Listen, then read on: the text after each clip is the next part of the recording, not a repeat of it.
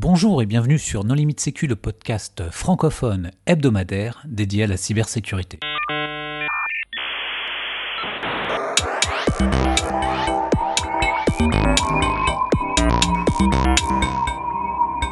Alors aujourd'hui, un épisode sur les conférences B-Sides et DEFCON. Et pour discuter de ce sujet, nous, nous recevons une invitée qui s'appelle Alexandrine Torrens. Bonjour Alexandrine. Bonjour. Pour discuter avec elle, les contributeurs No Limit Sécu sont Hervé Schauer. Bonjour. Marc-Frédéric Gomez. Bonjour. Et moi-même, Johan Hulot. Alors, Alexandrine, est-ce que tu veux bien te présenter rapidement? Alors oui, je m'appelle Alexandrine, euh, je suis consultante chez Wavestone en cybersécurité et je fais principalement des audits et tests d'intrusion et je travaille également à la sécurisation des systèmes industriels. Alors, tu as assisté à B-Sides et à la DEFCON. Alors, on va commencer par, par B-Sides. Quelle est la particularité de cette conférence? Euh, Alors, les B-Sides, c'est une conférence qui se déroule euh, à peu près en même temps euh, que la Black Hat. ça dure pendant deux jours. En fait, historiquement, ça a été créé justement pour concurrencer, entre guillemets, la Black Hat, mais c'est une conférence entièrement gratuite. pour participer, il suffit juste d'avoir réservé une chambre d'hôtel à l'hôtel Tuscany héberge la, conférence. Euh, et sinon, pour participer, euh, mis à part les, euh, places sponsors, c'est entièrement gratuit. D'accord. Alors, quelles sont les conférences qui t'ont plu? Alors cette année, j'ai vu pas mal de conférences, alors certaines sur le cloud et d'autres sur, sur le machine learning. Et euh, j'en ai vu une super intéressante euh, sur, euh, sur le machine learning, justement, qui était présentée par Heather Lawrence, qui est en, fait un PhD dans une, dans une école. Et en fait, elle nous a présenté ce que c'était que le adversarial machine learning. Alors en fait, c'est le secteur de recherche qui est à l'intersection du machine learning et de la sécurité informatique. Euh, parce qu'en fait, dans les, euh, les, systèmes de machine learning, euh, en règle générale, les, les données viennent de la, de la même source. sauf que dans les, les, nouvelles recherches, maintenant, on considère que les données peuvent venir de plusieurs sources différentes et qu'il il peut potentiellement y avoir des, des sources malveillantes. et du coup, dans euh, ce secteur de, recherche-là, il faut donc considérer qu'il euh, peut y avoir des, euh, données malveillantes.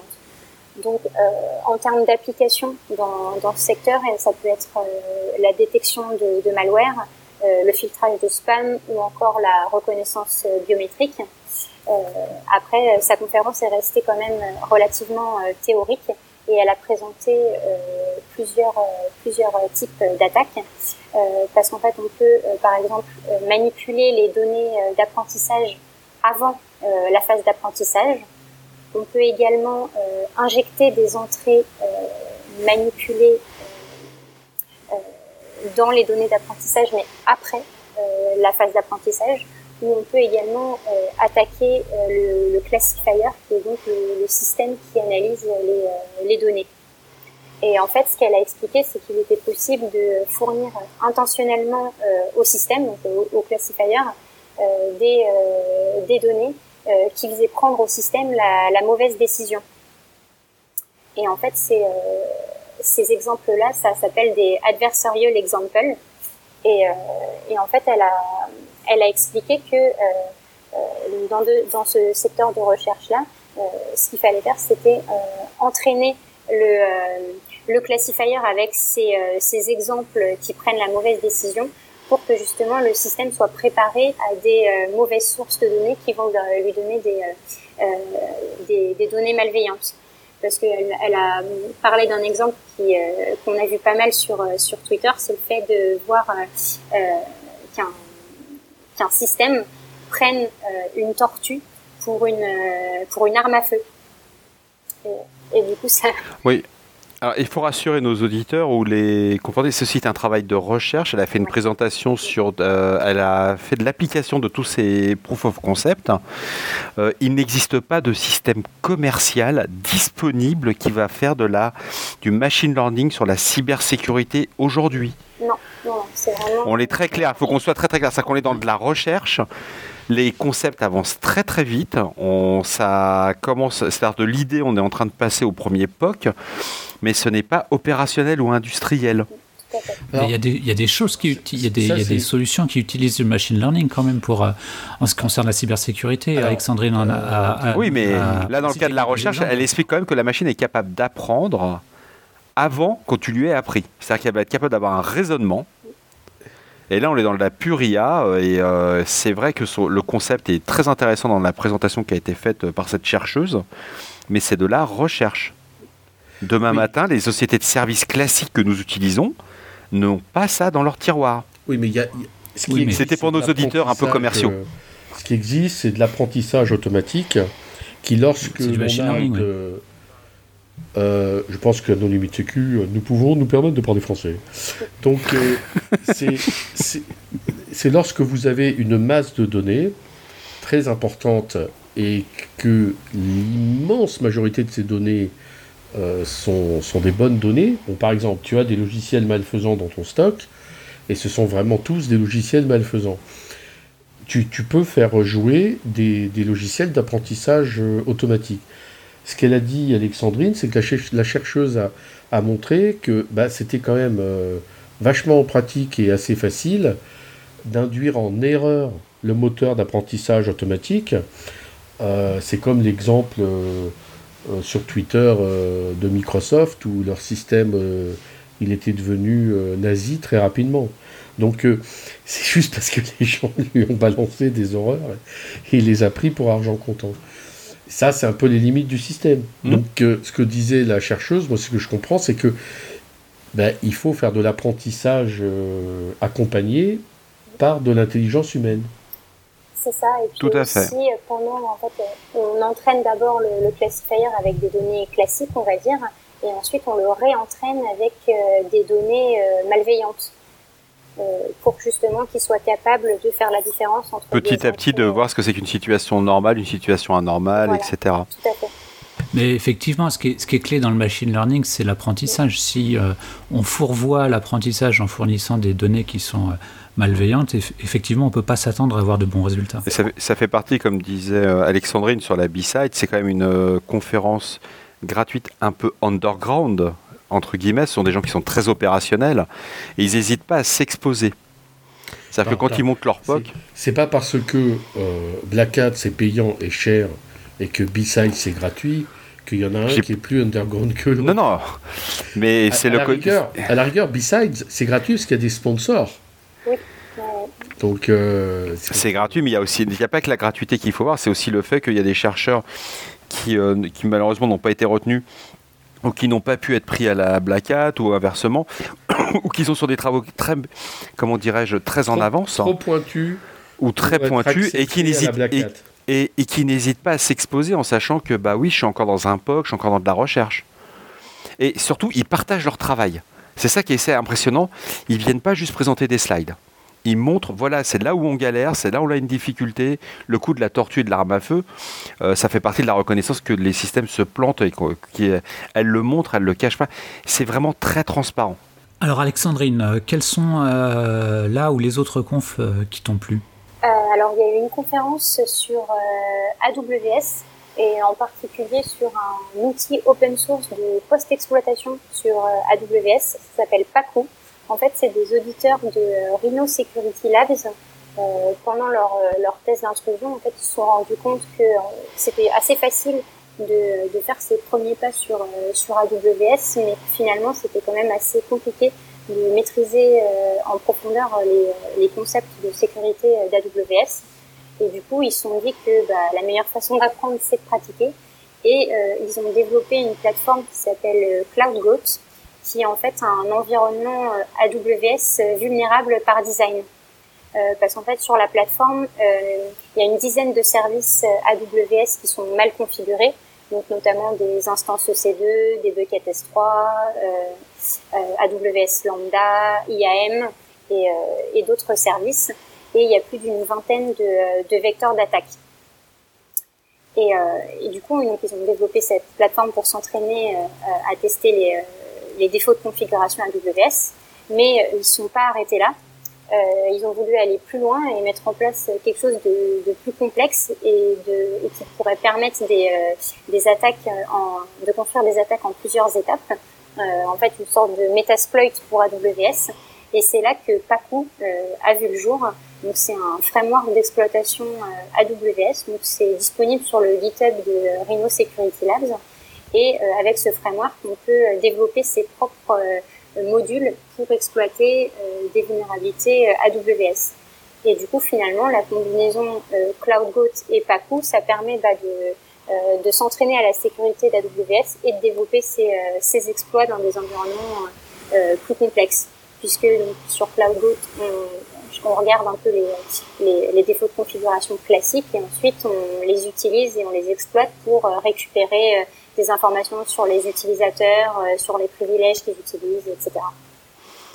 Ce qui est un très bon euh, terrain d'entraînement pour les utilisateurs qui veulent euh, louer des buckets S3. tout à fait. Sans aucune connaissance particulière. Et actuellement, c'est la première source d'information des pirates. C'est d'aller sur tous ces buckets qui sont, comment dirais-je, toutes ces locations chez AWS qui sont pris bah, à cause du prix.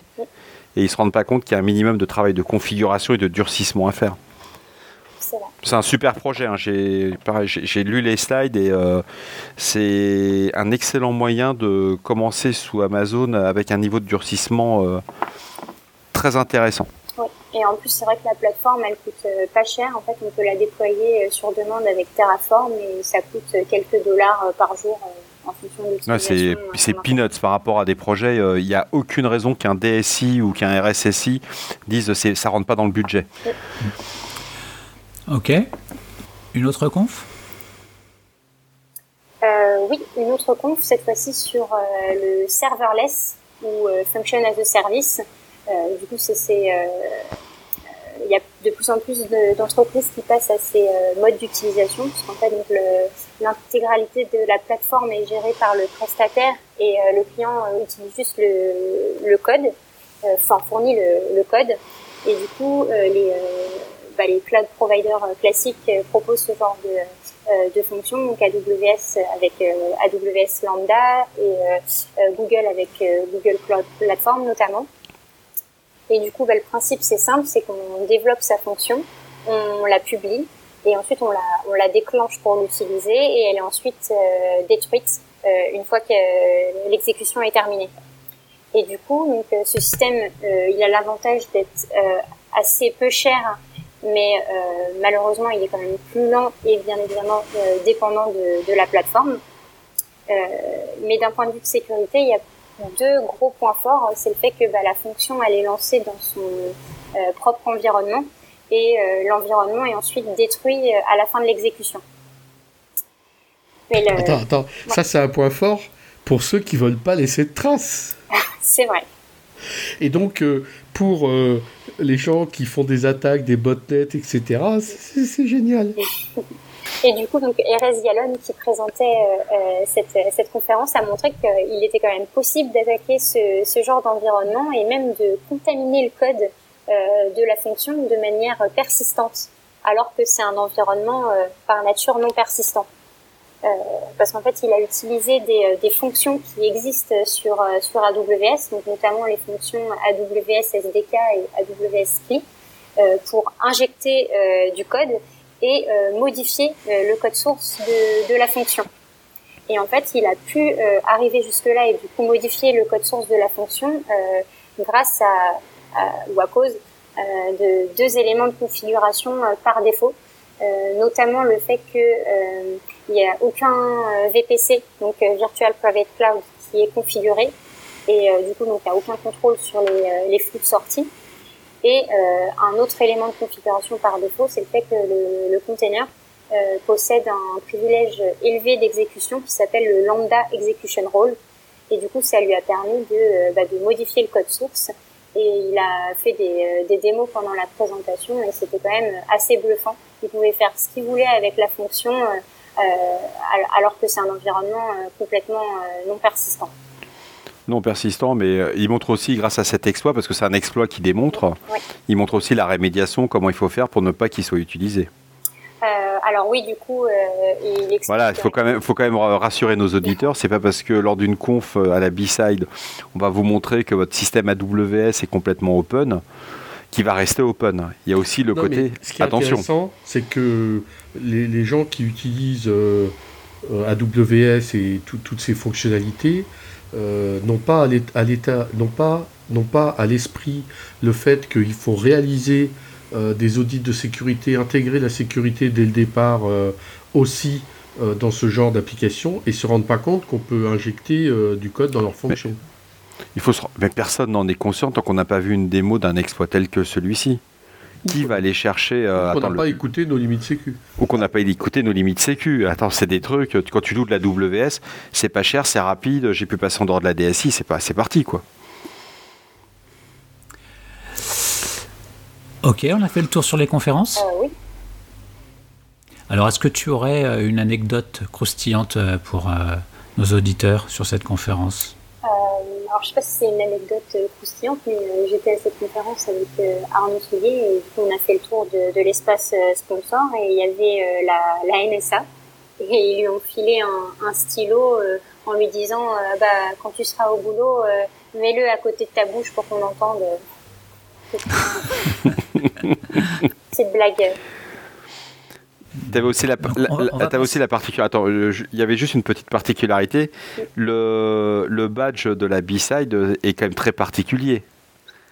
Alors, c'est le badge de la DEFCON qui est particulier. Non, la Def, non, non. À chaque fois, tu nous non, non, non, non, et non, non. le celui de la B-side, c'est un jeton de poker. Voilà. Et ce qui est très particulier, alors que celui-là de la DEFCON est complètement différent. Attends, et attends j'ai pas, compris. C'est un jeton de Coca? De casino. Oui, Ah, de casino. et, pourquoi c'est un jeton de casino? Il faut pas oublier, l'hôtel où se situe la B-side est un casino. Oui, tout à fait. Parce que la, la, B-side se situe quand même à Las Vegas. Il ne faut pas l'oublier quand même. Euh, donc on va passer à la DEFCON. Alors quelles, quelles, sont euh, les particularités de, de, cette conf? Euh, Alors la DEFCON, c'est déjà c'est gigantesque comme conférence. Cette année, il y a eu plus de 28 000 participants. Euh, ça se déroule pendant quatre jours et c'est réparti sur euh, trois hôtels euh, à Las Vegas. Donc cette année, c'était le César Palace, le Flamingo et le Link. ça coûte environ 250 dollars en cash. Mais la DEFCON, c'est quatre tracks de conférences en parallèle.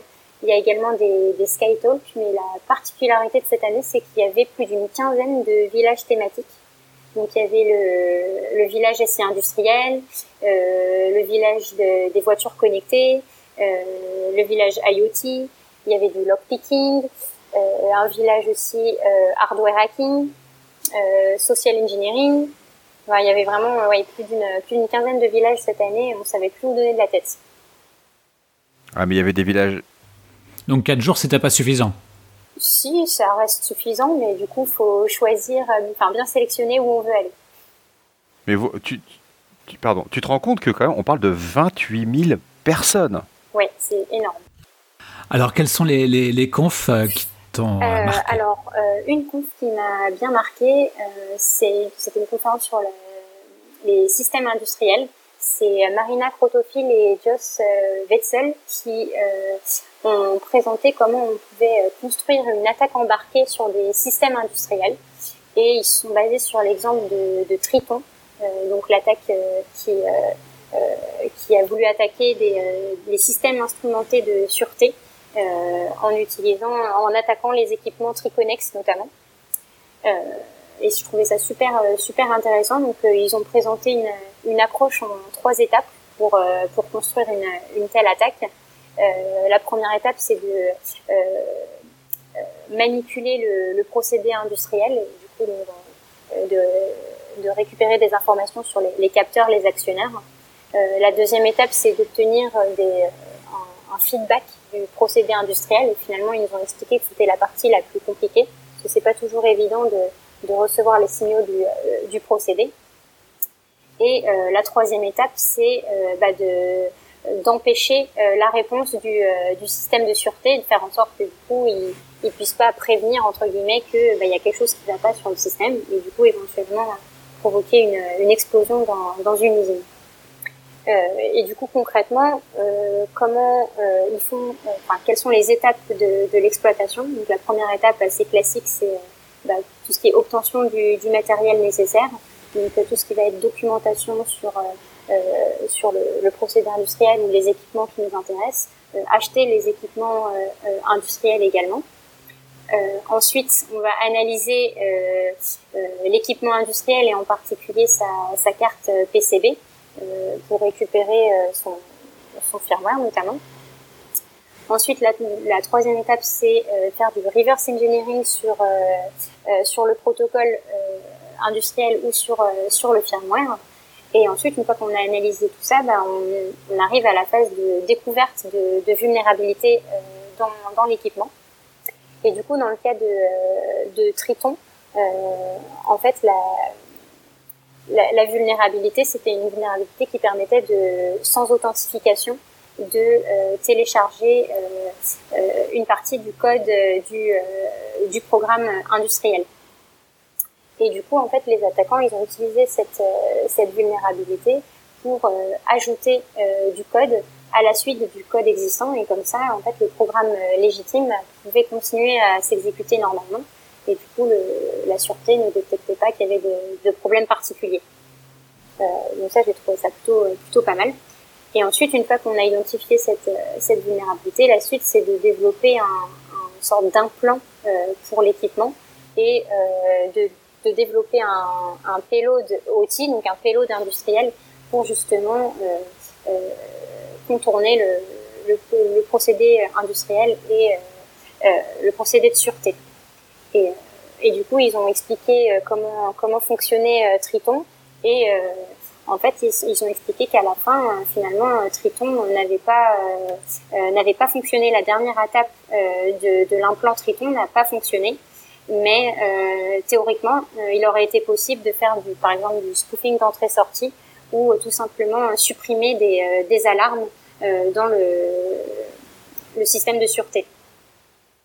Et du coup, donc ils expliquent que la partie la plus euh, la plus compliquée, euh, c'est euh, justement la partie de développement de ce payload d'outils, parce que ça requiert une analyse poussée et approfondie du firmware et une connaissance assez précise du procédé industriel. Du coup, une conférence très très technique, très poussée sur les, les systèmes industriels. Très intéressant. Très bien. D'autres confs? Euh, Oui, une conférence euh, plutôt marrante. Déjà, euh, rien que le nom, ça, ça s'appelle euh, What the Fax. Euh, en fait, c'est donc deux, deux personnes, Yaniv Balmas. The Fax, hein Oui. Fax, F-A-X. Non, mais pour les auditeurs. Tout à fait. Fax. Et en fait, donc c'est deux de, de personnes qui ont présenté une attaque sur sur un fax. Euh, alors ça peut paraître un peu euh, bizarre puisque c'est des équipements a priori euh, obsolètes, mais en fait ils sont encore aujourd'hui largement utilisés et notamment dans dans les institutions gouvernementales. et du coup en fait ce qu'ils ont donc, ces équipements sont finalement encore pas mal utilisés et ils sont souvent connectés sur sur le réseau. Et, et, du coup, ça peut être utilisé comme un point d'entrée pour une attaque sur sur un réseau. Et ils se sont dit, bon, bah. Mais euh, surtout, surtout que ce qui est intéressant, c'est qu'il y a beaucoup de, de, fax qui sont connectés à des réseaux qui eux-mêmes ne sont pas connectés. Oui. Donc c'est surtout. Hein, euh, qui, qui, envoie des bons de commande euh, en télécopie? Bah, Typiquement, euh, de mini enfin, certaines entités du ministère de la Défense. Donc j'imagine que c'est un peu pareil dans tous les pays, d'où l'intérêt d'intruser un fax. C'est vrai. Et du coup, ils se sont dit, bah, euh, challenge accepté, euh, on va essayer euh, d'attaquer un, un, fax. Et du coup, ils ont fait l'acquisition de, en fait, d'une imprimante multifonction finalement, un fax HP. donc, ils ont démonté tous les composants du, du fax et ils ont essayé de trouver un moyen de, de récupérer le, le, firmware en se connectant aux interfaces de, de debug, euh, malheureusement sans succès. Mais par contre, en cherchant sur Internet, ils sont tombés sur, euh, sur un site d'HP qui hébergeait toutes les versions de tous les firmware de leurs produits. Du coup, bah, ça rendait le, travail plus simple. C'est comme ça qu'ils ont récupéré le, firmware. En, en l'analysant, ce firmware, ils se sont rendus compte qu'il était compressé, mais avec un algorithme peu robuste parce qu'ils arrivaient quand même à récupérer, enfin, à lire quelques quelques bouts du, du firmware. Et euh, pareil, en cherchant sur Internet, hein, euh, ils ont euh, réussi à identifier l'algorithme de compression et, ils ont réussi à le, déchiffrer pour récupérer le, firmware complet. Donc une fois décompressé, ils ont commencé à analyser les différentes sections du firmware, en particulier les, tâches et, les librairies. Après, ils ont voulu vraiment se connecter euh, sur euh, sur le, enfin trouver un moyen de se connecter sur le fax.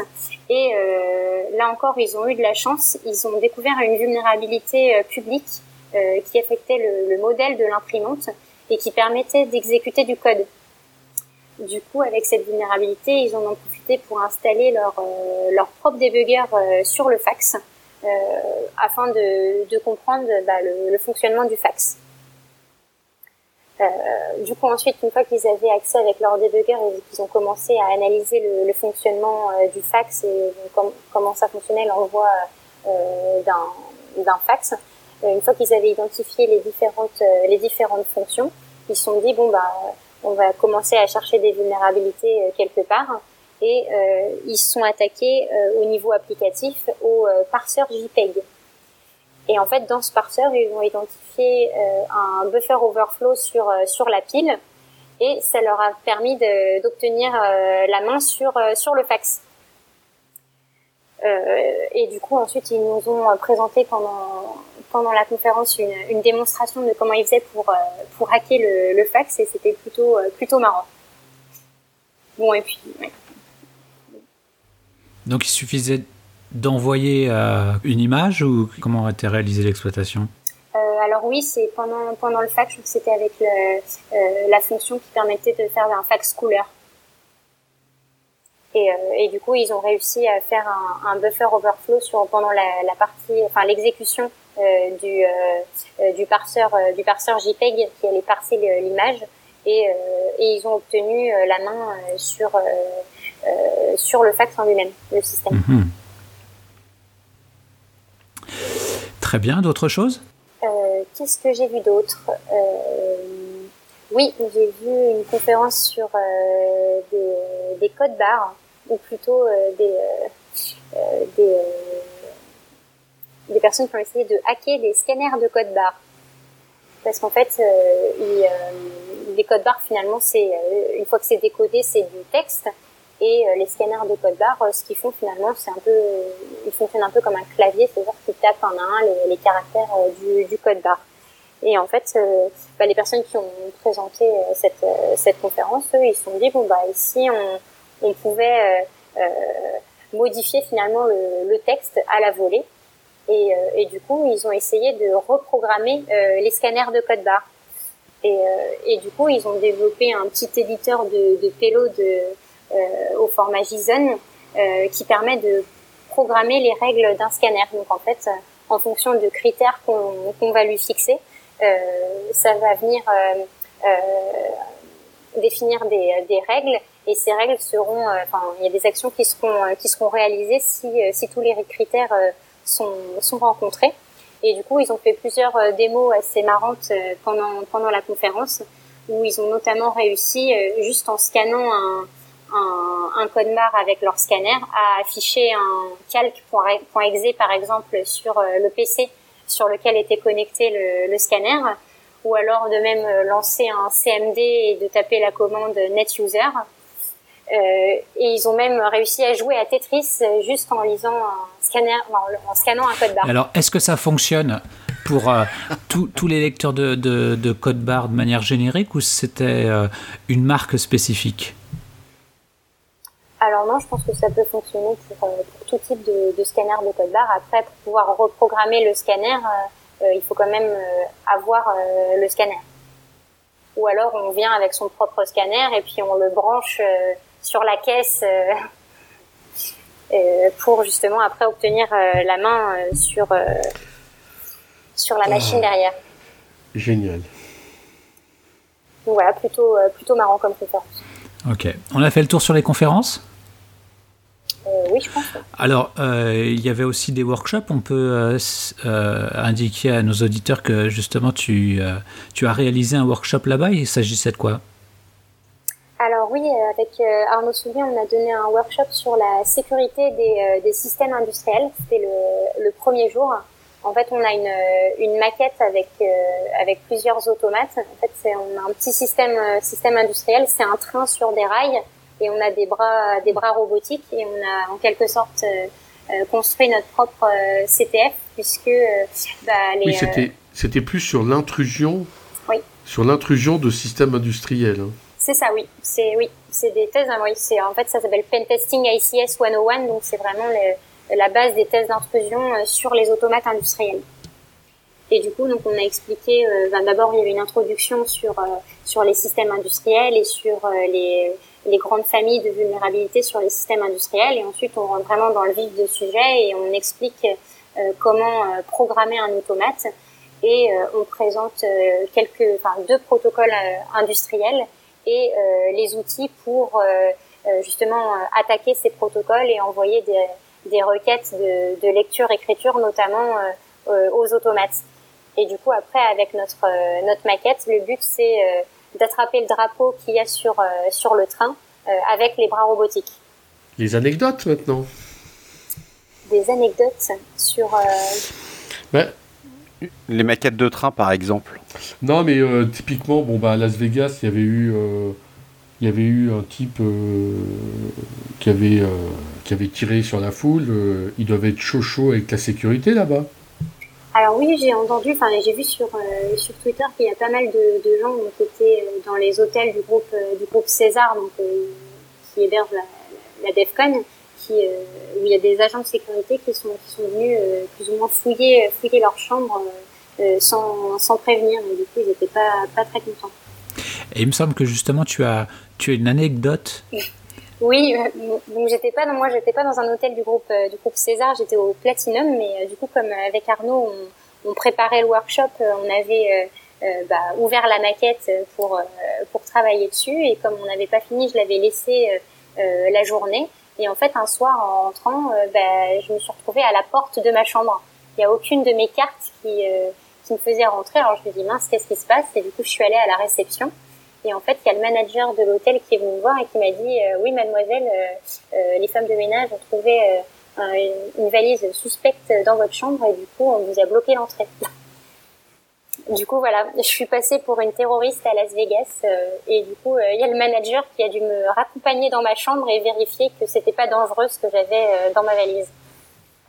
Alors voilà, on peut pas dire aux auditeurs quelle est ta carrure, mais terroriste, ça fait bien rire. Hein. Oui. Tu, tu lui as fait une démo Non, je lui ai pas fait une démo, non. Il rigolait pas trop quand même. Non, ils le prennent très au sérieux. Non, non, ils le prennent les Américains, faut pas, faut pas rigoler. Hein, Mais il a, ils ont quand même vu une maquette d'un train, quoi. Bah en fait, c'est ça le truc, c'est que le, le, le, circuit du train, il n'était pas, il était pas complètement construit. Du coup, ça faisait vraiment euh, suspect avec la, la, valise ouverte et juste les automates euh, euh connectés, voilà. ça fait machine infernale pour déclencher des bombes.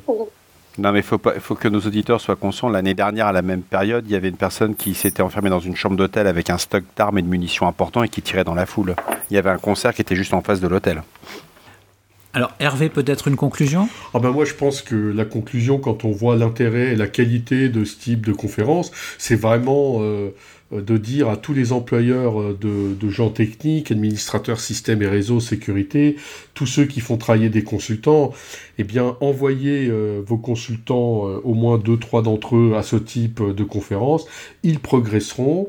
Et puis pensez aussi qu'il y a même des gens qui peuvent participer au financement comme l'OCIR, qui peut financer jusqu'à 50% de l'ensemble des frais, déplacement, hôtel, frais d'inscription éventuels.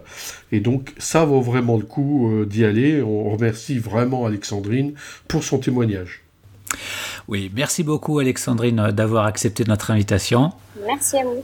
Chers auditeurs, nous espérons que cet épisode vous aura intéressé et nous vous donnons rendez-vous la semaine prochaine pour un nouveau podcast. Au revoir. Au revoir. Au revoir. Au revoir.